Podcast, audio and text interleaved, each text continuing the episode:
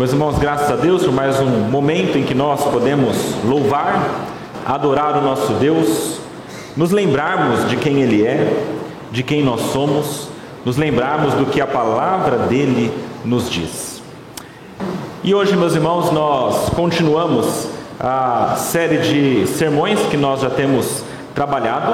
A série que eu tenho trabalhado diz respeito à fé. E a mensagem de hoje também está no nosso guia de pregações, está na página 175 desse guia de pregações. Se você ainda não tem esse guia, você é visitante entre nós, se você gostaria de tê-lo, levante uma de suas mãos e você será prontamente atendido por um dos diáconos e você receberá. Tem alguém aqui que precisa do nosso guia? Nosso irmão reverendo Eliel que está conosco hoje. Outros que precisarem também, basta levantar uma de suas mãos. Meus irmãos, hoje pensando um pouquinho sobre a fé e agora com essa mensagem que tem a ver com a fé não só nessa vida, mas que na verdade está direcionada ou ligada para algo que é maior e que tem a ver com alguma coisa de uma outra vida, para além dessa vida. E eu queria começar a pensar nessa mensagem de hoje considerando como é difícil muitas vezes nós encontrarmos irmãos, pessoas que nós sabemos que são crentes, como é difícil nós nos lembrarmos de história de pessoas que ah, passaram a vida crendo em Deus, crendo em Jesus, e por algum motivo que talvez em nossa pequenez fuja a nossa compreensão, ah, essas pessoas sofrem muito Quantas pessoas nós conhecemos que dizem que creem em Jesus, que vão à igreja todos os dias, que defendem o Evangelho, que falam sobre a verdade, mas no dia a dia sofrem, padecem, são humilhados e o tempo todo estão nessa situação. É difícil muitas vezes entender como que o cristianismo, como que o evangelho casa com essa situação. Por outro lado, é fácil a gente compreender ou vem de maneira mais tranquila a nossa mente e nosso coração quando nós pensamos em pessoas que são cristãs e de alguma maneira venceram na nossa visão. Muitas vezes nós olhamos para pessoas que ah, estavam doentes, oraram e Deus curou. Quantas pessoas nós conhecemos que tinham dificuldades financeiras e então oraram, creram em Deus e Deus abriu porta de emprego? Quantas vezes nós vemos isso também acontecendo? E parece que é muito mais fácil para o nosso coração e para a gente ver essas coisas e entendermos aqui Deus agiu. E às vezes olhamos para o outro lado e pensamos aqui, parece que Deus não agiu, não livrou da doença, não livrou da morte. E essa pessoa continuou crente até o fim mas até o fim ela sofreu. Como que a gente pode compreender essas coisas? Para falar sobre isso, eu queria pedir que os irmãos abram a palavra de Deus em Hebreus. Leremos o capítulo 11, dos versículos 30 até o versículo 40. Aqui na realidade nós chegamos, estamos chegando ao final do capítulo 11, são os últimos versículos. E ao penúltimo sermão da nossa série, ainda haverá mais um em Hebreus 12. Diz assim a palavra de Deus: Pela fé, ruíram as, as muralhas de Jericó, depois de rodeadas por sete dias. Pela fé, Raabe, a prostituta, não foi destruída com os desobedientes, porque acolheu os espias com paz. E o que mais direi? Certamente me faltará tempo necessário para falar de Gideão, de Baraque, de Sansão, de Jefté, de Davi, de Samuel e dos profetas, os quais, por meio da fé, conquistaram reinos, praticaram a justiça, obtiveram promessas, fecharam a boca de leões, extinguiram a violência do fogo, escaparam de ser mortos à espada, da fraqueza tiraram força, fizeram-se poderosos na guerra, puseram em fuga exércitos estrangeiros mulheres receberam pela ressurreição os seus mortos. Alguns foram torturados, não aceitando seu resgate para obterem superior ressurreição. Outros, por sua vez, passaram pela prova de zombarias e açoites, sim, até de algemas e prisões. Foram apedrejados, cerrados ao meio, mortos ao fio da espada. Andaram como peregrinos, vestidos de pele de ovelhas e de cabras. Passaram por necessidades, foram afligidos e maltratados. O mundo não era digno deles. Andaram errantes pelos desertos, pelas, pelos montes, pelas covas, pelos antros da terra. Todos estes, mesmo tendo obtido bom testemunho por meio da fé, não obtiveram a concretização da promessa, porque Deus tinha previsto algo melhor para nós, para que eles, sem nós, não fossem aperfeiçoados. Até aí a palavra de Deus. Vamos orar, meus irmãos. Senhor nosso Deus, nosso Pai, nós nos colocamos neste momento diante de Ti, com os corações abertos. Pedimos a Ti, Pai, que Tu, pela Tua graça, ilumine a nossa mente. Dá-nos a graça de compreender este texto. Dá-nos a graça de não apenas compreendê-lo, mas que nós também tenhamos força para aplicá-lo em nossas vidas. Pedimos isso crendo que o Senhor é gracioso e misericordioso para conosco, em nome de Jesus. Amém. Meus irmãos, apenas lembrando um contexto em que isso foi escrito, já tenho dito aos irmãos e repetido várias vezes, essa carta foi enviada a um grupo de judeus que havia se convertido ao cristianismo. E um grupo de judeus que havia se convertido ao cristianismo sofria diversas perseguições, mas de todos os tipos. Dentre elas estavam as principais: os próprios judeus que gostariam que esses irmãos, que essas pessoas voltassem ao judaísmo. É por isso que na carta aos Hebreus nós encontramos várias menções ao judaísmo, falando que são sombras daquilo que haveria de vir, que é Cristo. E também nós encontramos aqui a oposição dos romanos, o Império Romano que queria calar o cristianismo a todo custo.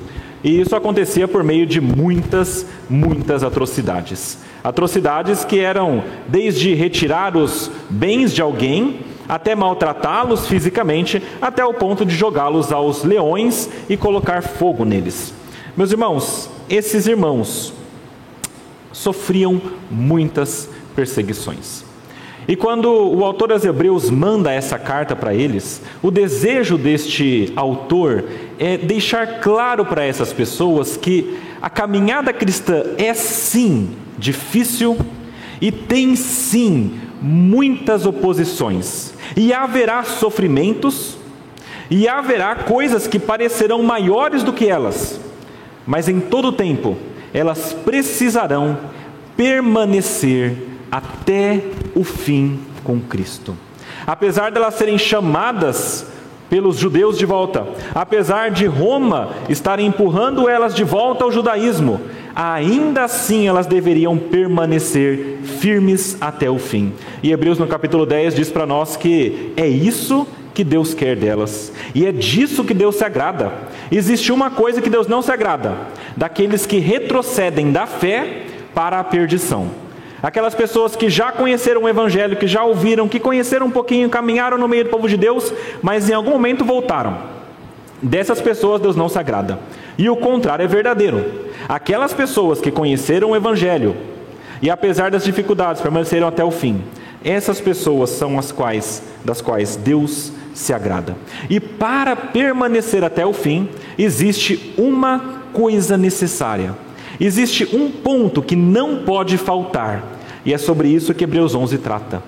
É a fé. Não é possível permanecer até o fim sem a fé. E a fé, nos diz Hebreus 11, é crer que Deus existe e que Ele é o galardoador daqueles que o buscam. É crer que Deus está ali. É crer que as realidades espirituais são verdadeiras, apesar de não podermos ver. E é crer também que este mesmo Deus que existe e é poderoso, no final de tudo, vai premiar, vai dar a promessa que foi feita desde o início. Isso é a fé crer que Deus existe e que até o final ele cumpre tudo aquilo que ele prometeu. Quando as pessoas se pautam por isso, quando isso se torna a base da vida delas, então tudo que acontece nesse mundo se torna menor. As perseguições, dificuldades, as dores, tudo isso se torna muito menor, porque nós entendemos, Deus continua controlando, Ele está lá. Ele não é visível, mas a mão dele invisível continua governando este mundo.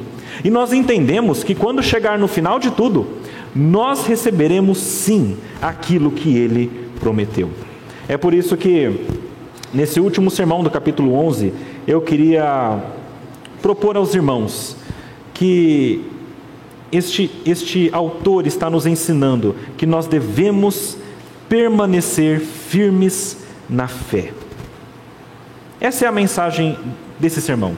Permaneça firme na fé, vencendo ou perdendo. Primeira coisa. Segunda coisa, porque esse mundo transitório não é tudo o que existe. E terceira coisa, porque a promessa está além dessa vida. Primeiro ponto que esse sermão nos ensina, meus irmãos, é que nós temos de ficar firmes na fé, vencendo ou perdendo. Dos versículos 30 até o versículo 37 é interessante porque o, o, autor nos traz exemplos de pessoas que venceram na fé, pelo menos a nossa visão humana. Essas pessoas conseguiram coisas incríveis. Pela fé, Deus permite que seu povo faça coisas incríveis. Quando nós ouvimos, é difícil de acreditar como que Deus permitiu que coisas tão maravilhosas acontecessem. Ele começa falando aqui sobre a destruição das muralhas de Jericó. Nós conhecemos a história. Depois que Moisés libertou o povo do Egito, aqui o autor não fala sobre esse período no deserto, possivelmente porque não houve muita fé naquele tempo. Então ele retoma falando sobre o tempo em que eles iriam invadir a terra prometida, iriam conquistar aquela terra. E e a primeira demonstração de fé que esse povo deu foi ao seguir a orientação de Deus para dominar essa terra. Meus irmãos, não era uma coisa fácil. Você imagine um povo no deserto caminhando há 40 anos, que não tinha um grande exército, que era construído ainda, mas não de maneira tão, tão perfeita, uma sociedade tão bem construída ainda. E esse povo caminhava no deserto, tinha a sua organização, mas quando esse povo olhava para essa cidade fortificada, com, com muros que eram tão largos que poderia se construir casas sobre esses muros, imagine o que se passava no coração dessas pessoas. Meus irmãos, nós sabemos que foi algo difícil, porque lá no começo, quando Deus pela primeira vez havia ah, dito que o povo deveria conquistar a terra, eles ficaram com medo. E eles falaram: não vamos. O povo lá é muito poderoso e a gente não tem condição de fazer isso. Como castigo, tiveram de vaguear pelo deserto durante 40 anos. Mas nesse momento é quando eles de fato vão entrar. E parece que eles aprenderam. Com os 40 anos no deserto, entenderam que Deus é poderoso para isso. A ordem de Deus foi a seguinte: olha, vocês devem ah, juntar o povo e vocês devem rodear a cidade. Cada dia vocês rodearão uma vez. Na frente vai os profetas, os sacerdotes com a arca e eles vão tocando as trombetas e vocês farão isso uma vez por dia, durante seis dias. No sétimo dia vocês irão fazer isso sete vezes. E na sétima vez, quando Josué mandar, gritem meus irmãos, que instruções interessantes. Pensando humanamente, ah, qualquer pessoa entende isso aqui não é possível de você conquistar uma cidade com essas ações. É impossível. A gente vai gritar e a gente vai ganhar isso? É. Meus irmãos, só o fato deles seguirem as instruções como povo, isso mostra que eles creram. E então, dia a dia, eles iam de manhãzinha rodeavam, rodeavam, rodeavam, até o sétimo dia, quando eles de fato rodearam sete vezes. E na sétima vez, como Deus havia falado, Josué ordenou, o povo gritou, as trombetas ressoaram e a muralha ruiu. Meus irmãos, que demonstração de poder da parte de Deus e de fé da parte do povo, que depois guerreou e conquistou aquela cidade. Meus irmãos, eu falo que é necessário muita fé aqui, porque eu fico imaginando aquele povo no momento de gritar. Acho que pensavam, era agora. E eu acho interessante que ah, se, se eles não tiveram vergonha de gritar naquela hora, eu, eu, eu, penso em nós aqui. Muitas vezes, quando vai ler um, um texto em uníssono, é, um começa, o outro vai atrás e vai indo. Né? Será que vai ou não vai? Ou quando a gente vai cantar alguma música, tem certeza da letra, e aí começam a cantar, o outro vai atrás, e aqui todos gritaram juntos. Eles tinham essa convicção de que Deus de fato iria dar esse, essa cidade para eles. O segundo modo que a fé foi demonstrada aqui de, de alguém que é bastante improvável foi de Raabe. A palavra diz que Raabe era uma pessoa que morava em Jericó. E essa Raabe era uma prostituta. Mas ainda assim Raabe parece que creu que aqueles homens iriam conquistar a cidade. A palavra diz lá em Josué, no capítulo 2, versículos 8 a 13, a conversa que Raabe tem com os espias, e ela fala: "Bem sei que o Senhor deu esta terra para vocês. Eu sei disso. E eu sei que Deus vai cumprir isso. E eu sei que essa terra vai ser destruída. E apesar dela ser ameaçada pelo rei lá de Jericó, apesar dela poder ser presa, ela ainda assim escondeu os espias. E ela demonstrou a fé dela quando ela disse: Quando vocês entrarem, vocês por favor salvem a minha família no nome do Deus de vocês. E foi dito: Ok, nós salvaremos. Você deve colocar toda a família dentro da casa. E então, para que você seja salva, você amarre um cordão vermelho do lado de fora da janela. Então nós saberemos que essa é a casa que não pode ser tocada. E então aconteceu dessa maneira: o povo invadiu, destruiu Jericó, mas essa casa, os familiares de Raabe e Raabe não foram mortos. E nós sabemos que Raabe faz parte da linhagem de Jesus lá na frente. Ela foi uma das pessoas que Deus tinha um plano para ela. O interessante dessa história é que ela coloca um, uma corda vermelha do lado de fora da janela. Isso nos lembra de dois momentos na história. O primeiro, lá em, com Moisés na saída do Egito, quando na Páscoa Deus falou: pintem as portas com sangue. Quem estiver lá dentro, o primogênito não morrerá. O outro momento é lá na frente em Cristo Jesus, quando o sangue é derramado. Este sangue de Cristo foi suficiente para que aquelas pessoas que creem nesse sangue, que creem em Cristo, não morram também. Meus irmãos, essa mulher creu também em Deus, de maneira que a fé dela trouxe salvação para ela. Mas aqui são as duas histórias citadas com mais detalhes. Depois é interessante que do versículo 32 para frente, o, o autor começa a tratar de maneira mais sucinta, mais rápido. E ele fala o seguinte: o que mais eu direi? Certamente faltará tempo necessário para falar de Gideão, de Baraque, Sansão, Jefté, de Davi, Samuel e dos profetas.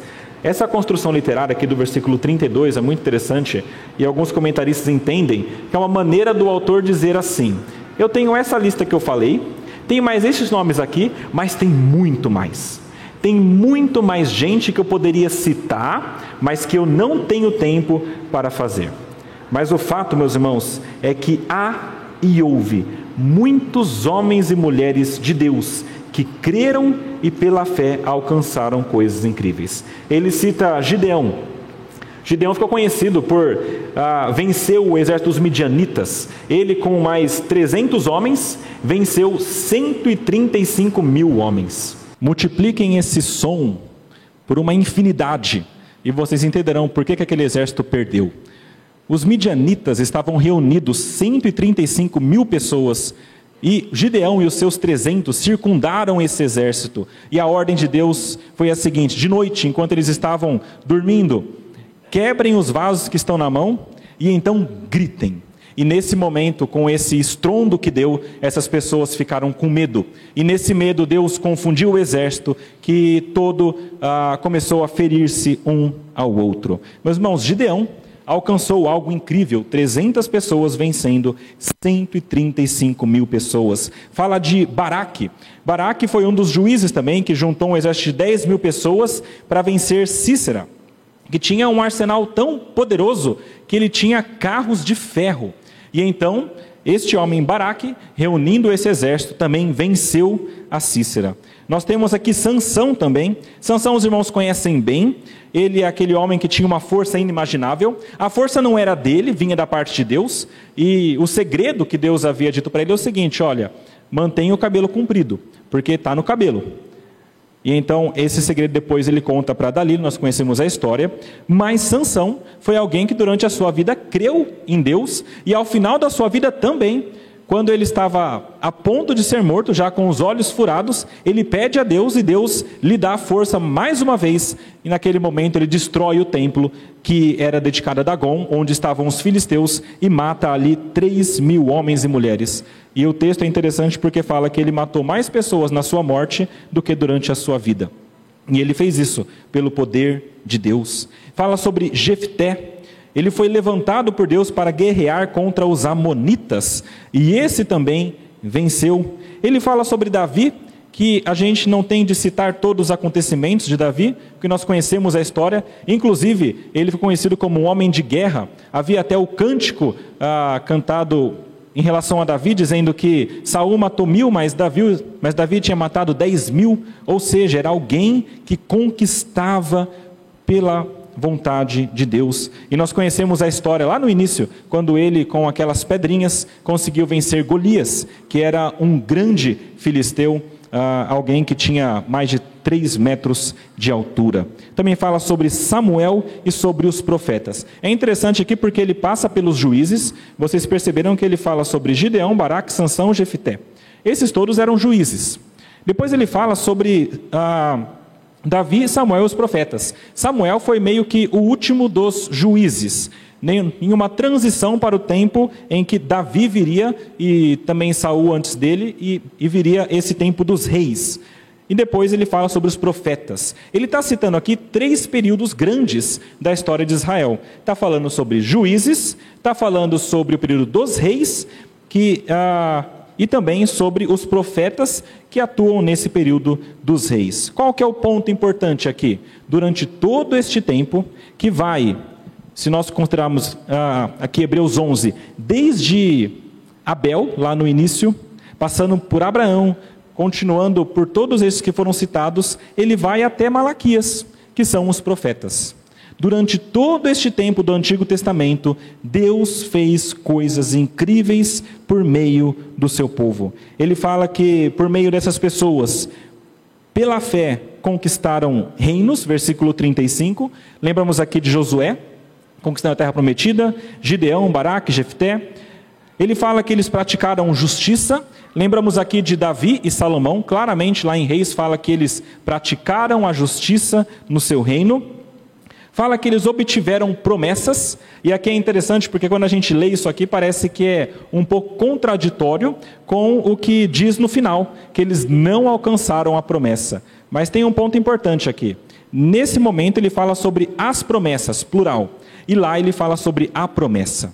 Quando em Hebreus fala sobre a promessa, quando fala sobre é, aquele prêmio final no singular, está dizendo respeito àquilo que Deus nos dará no final. Mas aqui, por estar no plural, na verdade, existem duas possibilidades. Uma é de promessas que foram feitas e cumpridas, por exemplo, a terra prometida foi conquistada por eles. Israel começou a ser de fato uma um povo grandioso, uma outra promessa, e outras promessas foram feitas, inclusive de vitória.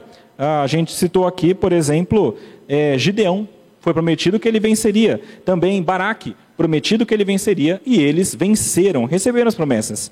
Mas uma outra ideia, que também é, é tida nessa, nesse, nesse versículo, é que aqui não se fala sobre cumprimento de promessas, mas que estes homens receberam as promessas, ou seja, eles receberam a informação de que Deus daria isso para eles. Não o cumprimento ainda, mas as promessas. Meus irmãos, e o texto continua falando.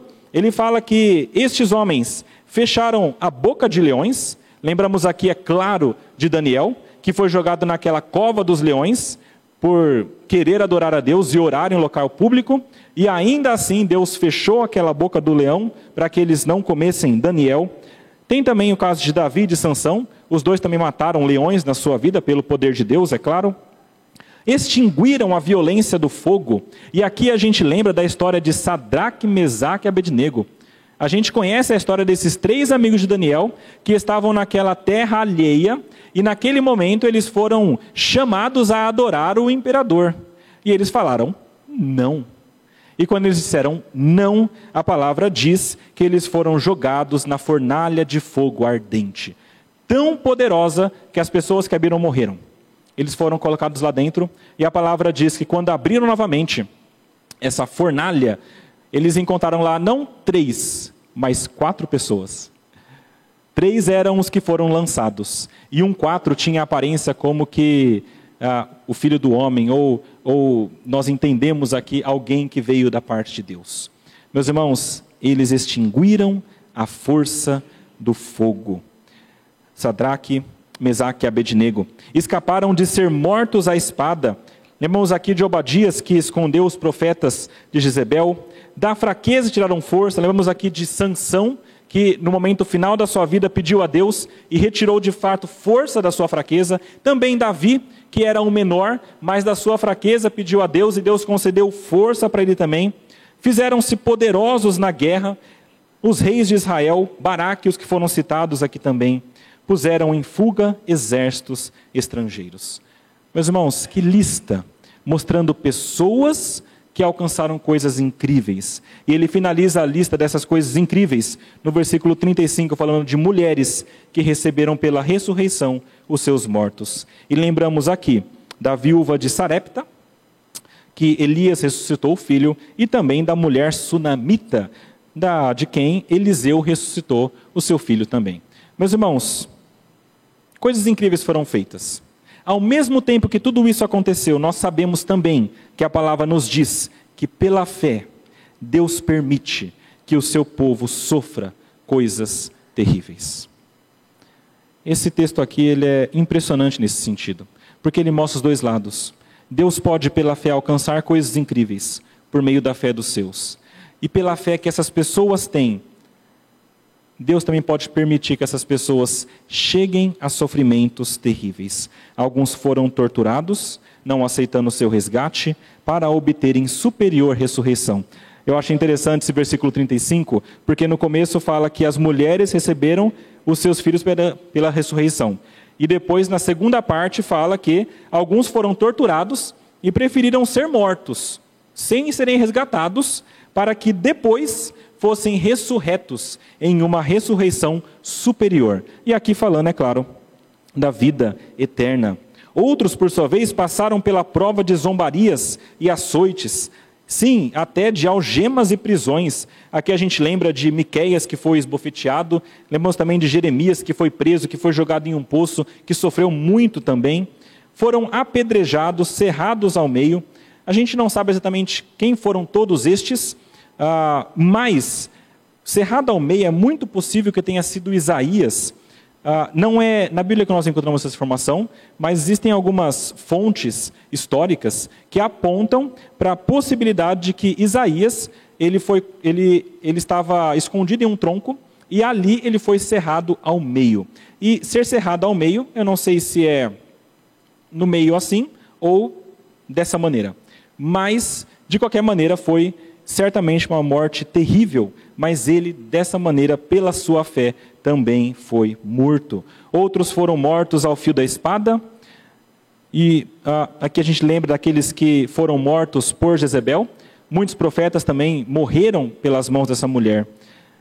E ele termina dizendo que eles andaram como peregrinos, vestidos de pele de ovelhas e de cabras, passaram por necessidades, foram afligidos e maltratados. Muitos passaram por tudo isso. Aqui, quando ele coloca os profetas, eu creio que ele está colocando essas pessoas que sofreram tudo isso, porque foram muitos os profetas que sofreram. Mas aqui, de novo, a gente lembra de Elias, possivelmente durante o tempo em que ele fugiu da rainha, se vestindo de pele de ovelhas, de cabras, passando por necessidades, sendo afligido e sendo maltratado. Meus irmãos, o que isso significa para nós? Em alguns momentos, Deus trabalha na situação dos crentes. Ou seja, quando estamos sofrendo, nós pedimos e pela fé Deus nos concede.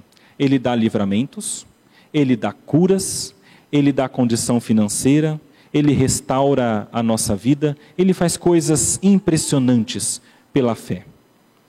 Em outros momentos, Deus não trabalha na situação, mas Deus trabalha no fortalecimento interno destes crentes. Eu acho impressionante aqui porque essas pessoas que não foram libertas exteriormente, elas continuaram até o fim. E não é possível dizer que Deus não atendeu a fé daquelas pessoas. É claro, Deus não deu o livramento terreno, mas também é claro que Deus fortaleceu aquelas pessoas a ponto de elas permanecerem firmes até o fim. Meus irmãos, a fé não nos livra da dor. Muitas vezes ela nos leva até a dor. O que Deus quer de nós é que nós permaneçamos firmes até o fim. Essa é a nossa função. E eu acho interessante dessa lista que foi dada aqui pelo autor de Hebreus, porque esses homens não eram perfeitos. Eram pessoas fracas e que tiveram diversos defeitos. Gideão, se você ler a história, você verá que ele pediu o sinal para Deus pelo menos três vezes. Ele pediu uma vez, Deus deu. Aí ele, ele decidiu que ia seguir. Depois ele pediu mais uma vez, não creu, Deus deu mais uma vez. Depois de novo. Meus irmãos, ele pediu várias vezes, porque de fato ele não tinha uma fé tão firme, mas Deus fortaleceu essa fé. Baraque, a história diz que ele teve a, a profecia por parte de Débora. Débora falou: Você deve ir guerrear e você vai ganhar desse exército. E então ele fica com medo e ele fala: Ok, mas vai comigo, Débora. Ele tem medo de seguir aquilo que Deus falou. Temos aqui Sansão. A palavra diz que ele ele creu em Deus, ele fez aquilo que Deus queria, mas no final ele se desvia, ele conta aquilo que não deveria contar. E, e, ele de fato sofre com, esse, com essa questão. Alguns dizem que é por conta de ser mulherengo. Jefté era filho de uma prostituta, a história dele é interessante, e ele foi expulso de casa. Quando Deus chama ele, ele vai, ele guerreia, e tem um ponto que é uma mancha mesmo na história dele. A palavra diz que ele fez um voto a Deus, ele diz: Senhor, se o Senhor me der, Senhor, se me deixar vencer, quando chegar em casa, a primeira pessoa que sair, essa eu vou entregar ao Senhor. Diz a palavra de Deus que sai a filha dele. A filha dele, de fato, depois é entregue uh, em sacrifício. Não é uma coisa que Deus pediu, mas ele fez isso, mostrando também como este homem era falho. Davi era o menor da sua casa e nós sabemos que ele foi adúltero e que ele foi assassino. Também os profetas demonstraram várias vezes que erraram diante de Deus. Meus irmãos, Deus quer pessoas que creiam nele e quer pessoas que continuem até o fim. E muitas vezes nós não seremos perfeitos.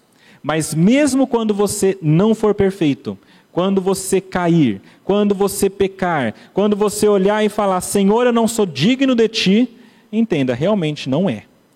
Mas pela fé, você pode se levantar e continuar até o fim. Primeira coisa que esse texto nos ensina sobre a fé e sobre ficar firme na fé é que, por meio da fé, Deus faz essas coisas maravilhosas em seu povo.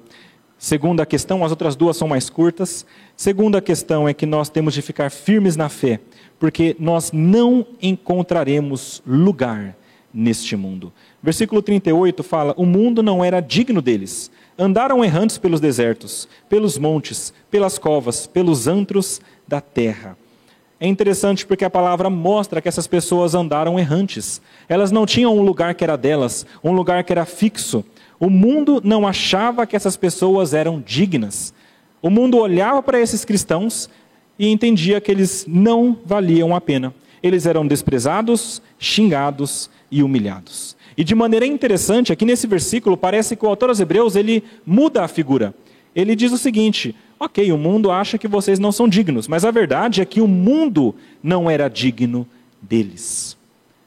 Meus irmãos, o mundo não era digno dessas pessoas que viveram dessa maneira também deslocados. Nós temos a história de pessoas que foram perseguidos na sua própria terra, foram escravizados, o povo todo no Egito, foram levados cativos e perderam a sua terra para a Babilônia, para a Síria.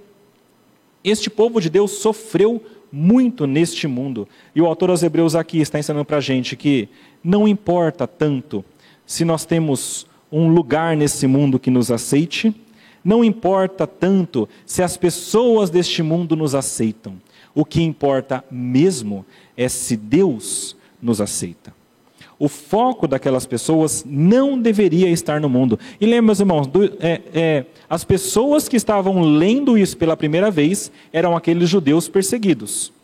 Eles certamente estavam se sentindo como que pessoas desprezadas, tanto pelo Império Romano, quanto pelos seus antigos ah, irmãos de fé, da fé judaica. E então, quando eles leem isso, certamente acende na sua mente e no coração a ideia de que eles devem, de fato, se importar com o que Deus pensa e não com o que os homens pensam acerca deles. O nosso valor, meus irmãos, atentem-se para isso, o nosso valor não está na aceitação do mundo, não está na aceitação deste mundo, mas no bom testemunho diante de Deus. Lembra que Hebreus 10 e 11 fala sobre essas pessoas todas que alcançaram bom testemunho.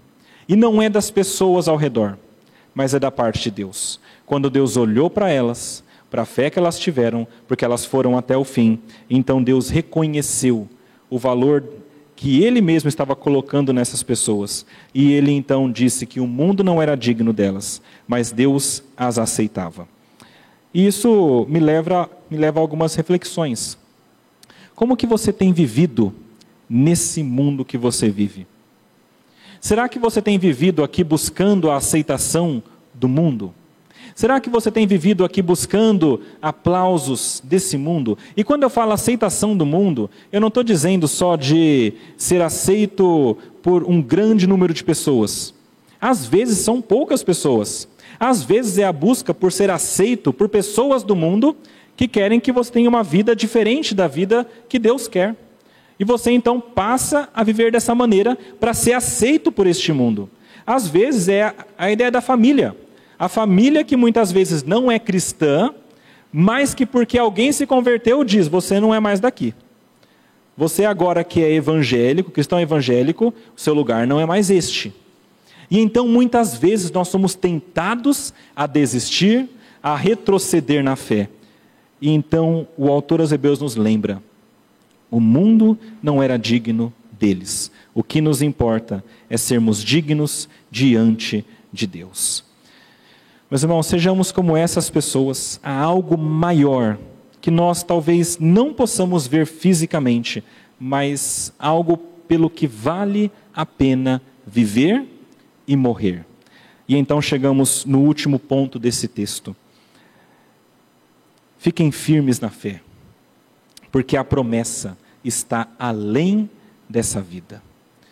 Meus irmãos, se não é este mundo e essa vida que importa em primeiro lugar. Se muitas vezes nós seremos rejeitados e nós perderemos muitas coisas, o que é que de fato importa?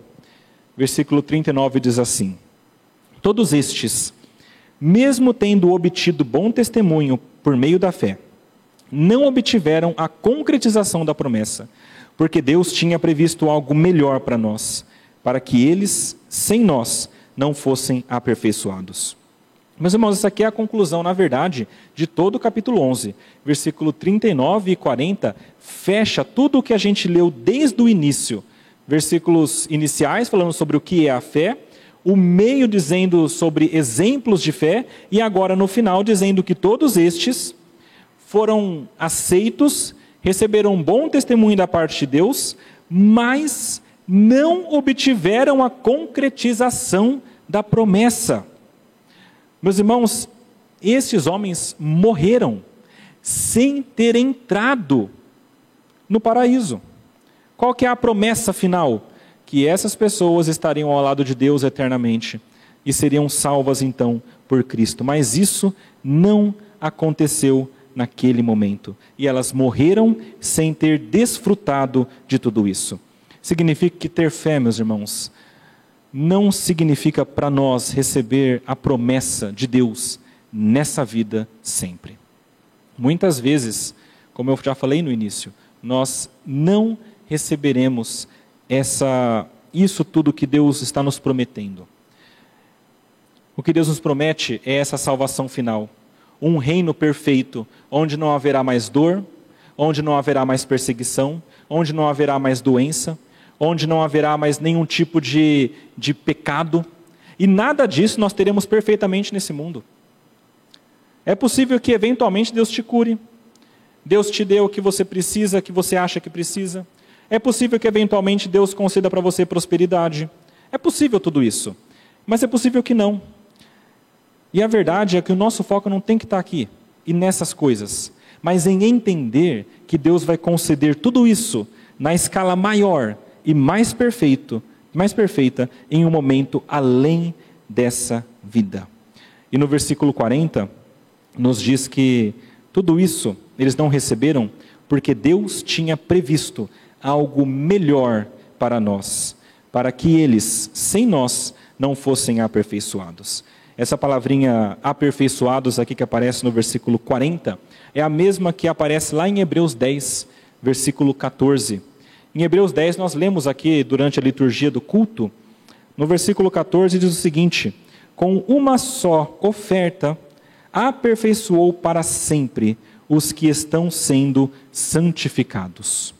Meus irmãos, quando o autor aos Hebreus diz que eles não foram aperfeiçoados naquele tempo, para que fossem aperfeiçoados de uma só vez, e não sem nós, e aqui sem nós são aqueles leitores iniciais, e todos aqueles que creem depois disso, ele está dizendo o seguinte: esse aperfeiçoamento é essa salvação final da parte de Deus. É esse prêmio final que todos nós receberemos. É essa eternidade. E tudo isso se inicia e se iniciou com Jesus.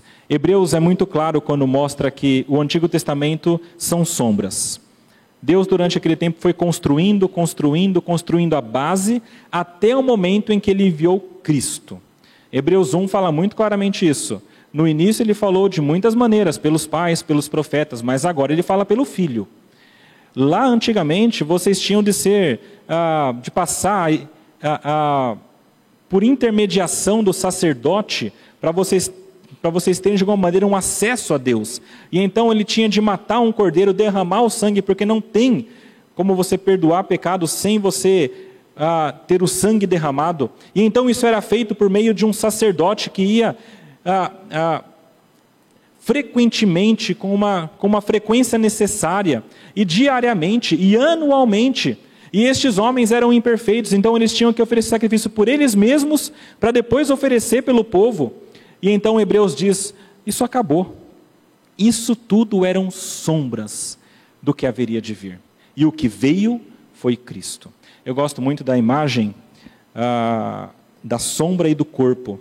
Eu acho que eu já falei aqui em algum momento, mas a ideia aqui é como se você estivesse olhando para baixo e então você começa a perceber uma sombra chegando. É um vulto. E você começa a perceber que parece ser uma pessoa. E ela vai chegando, chegando, chegando, e a luz está lá atrás. E então essa sombra vai chegando. Quando essa sombra chega até você, e na verdade o corpo está diante de você, o que é que você faz? Continua olhando para a sombra? Ou será que você consegue agora olhar para o corpo e ver quem é que fazia essa sombra? Essa é a ideia. No Antigo Testamento, foi essa sombra chegando, chegando, chegando. Ela tem a forma de Cristo. E quando Cristo chegou, o corpo, aquilo foi reconhecido. Este é aquele que haveria de vir. Ele é o Cordeiro de Deus que tira o pecado do mundo. É por meio dele que nós seremos aperfeiçoados. É por meio de Cristo que a promessa final aconteceria. É por meio de Cristo que esse povo todo seria aperfeiçoado. E eu acho bonito esse versículo, porque ele mostra que nós não somos um povo separado daquele. Frequentemente, quando a gente lê a Bíblia, a gente olha para o Antigo Testamento e fala que ele era um povo, e quando você olha para o Novo Testamento, tem mais um povo que morava aqui, e aqui somos nós, crentes do Brasil. Mas o texto diz o seguinte: todos vocês que creem em Jesus fazem parte de um mesmo povo. E todo esse povo será salvo e redimido perfeitamente na vinda, na segunda vinda de Cristo. Eu queria ler com os irmãos para encerrar esse sermão, Romanos capítulo 8, versículos 28 a 30.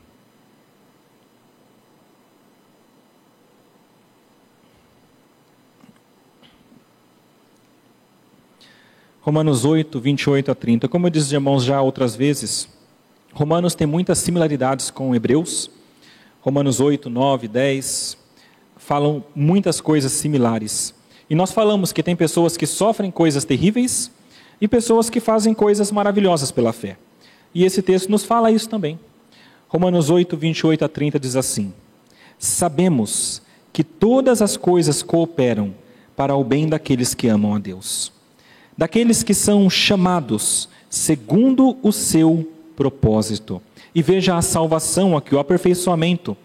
Pois aqueles que Deus de antemão conheceu, ele também predestinou para serem conformes à imagem de seu filho, a fim de que ele seja o primogênito entre muitos irmãos. E aos que predestinou, a esses também chamou. E aos que chamou, a esses também justificou. E aos que justificou, a esses também glorificou. Essa glorificação final que Paulo nos cita aqui. É claro, ainda não aconteceu perfeitamente, mas já está prometido. E prometido com uma força tal que aqui está no passado. Isso aqui é certo que acontecerá. Nós seremos glorificados e estaremos ao lado de Cristo, e não sozinhos, junto com todos que estão aqui, e toda essa nuvem de testemunhas, desde Abel até os últimos profetas, passando pelo Novo Testamento, passando pelos leitores dessa carta, passando por aqueles que vieram antes de nós e creram em Cristo, e passando por nós, e chegando até aqueles que ainda crerão, e todos a uma só voz, finalmente louvarão a Deus na eternidade. É para lá que nós olhamos, é para lá que nós vamos, e é essa a nossa esperança. É uma esperança viva para uma vida além dessa vida. Vamos orar, meus irmãos. Senhor nosso Deus, nosso Pai, nós somos gratos a Ti, porque a Sua palavra nos mostra a verdade. Nós somos gratos porque Tu és gracioso para conosco. Nós somos gratos porque entendemos que sozinhos nós nada podemos. Essas pessoas todas alcançaram o que alcançaram, não foi pela força delas, mas foi pela Ti. Nós somos gratos porque elas alcançaram o que alcançaram, porque o Senhor foi gracioso. Pedimos, Pai, que o Senhor também use dessa graça sobre nós, que o Senhor também aprofunde essa fé em nosso coração, que o Senhor nos fortaleça na caminhada, para que nós não olhemos para trás, mas para que nós com fé caminhemos a passos largos ao paraíso.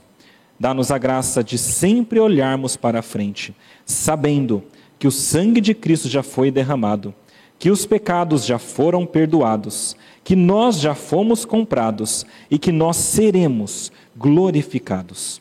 Pedimos isso com a sua graça, em nome de Jesus. Amém.